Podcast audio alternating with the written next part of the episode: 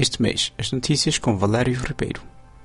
Imagens obtidas do plasma Wake em Io, evidência de vapores de água à volta de Júpiter, galáxias antigas visitadas. Uma nova técnica observacional mostrou a extensão do plasma Wake gerado pela lua Io de Júpiter.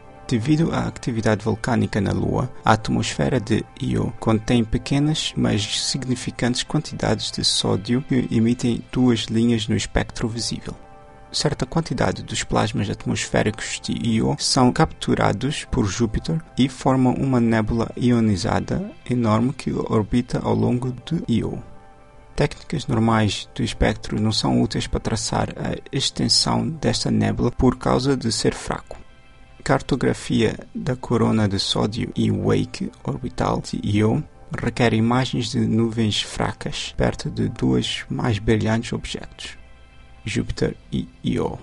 Uma equipa de astrônomos dirigida por Michael Mendilo, da Universidade de Boston, desenvolveram uma forma para tirar imagens destas nuvens usando uma técnica conhecida como imagem sortuda, onde muitas pequenas exposições são tiradas e as imagens mais afiadas são combinadas para produzir a imagem final, com efeitos causados pela nossa atmosfera minimizado. Eles observaram Io com um telescópio de 3.67 metros em Hawaii, rachando a luz emitida e gravaram vídeo de luz branca e luz de sódio simultaneamente. Usando as imagens mais afiadas da gravação da luz branca para alinhar e combinar as imagens de sódio, produziram imagens das nuvens à volta de Io com maior resolução do que uma única imagem com longa exposição.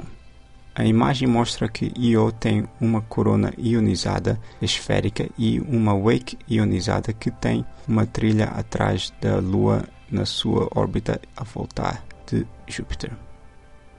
Astrônomos usando o telescópio espacial Spitzer detectaram evidência de água na atmosfera de um planeta orbitando uma estrela conhecida como HD 189733.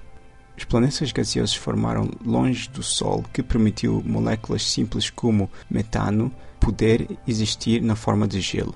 Mas estudar as atmosferas de planetas fora do nosso sistema solar é mais difícil. No caso de HD 1897-33, o planeta eclipsa a sua estrela. Estudando a luz da estrela que passa pela beira da atmosfera do planeta, o grupo liderado por Giovanna Tinetti detectaram a assinatura de água comparando o tamanho do disco do planeta a 5.8 e 3.6 microns. Água absorve mais em 5.8 microns que em 3.6. Então, esta variação aparente no tamanho do planeta está ligada à quantidade de vapor de água presente. A quantidade de vapor de água medida é quase quatro vezes maior que previsto nos modelos planetários.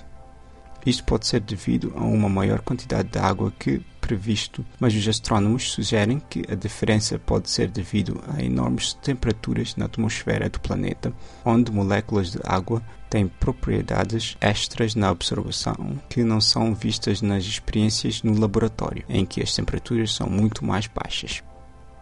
Usando a técnica de lentes gravitacionais, uma equipa de astrônomos descobriram algumas das mais velhas e mais distantes galáxias já vistas.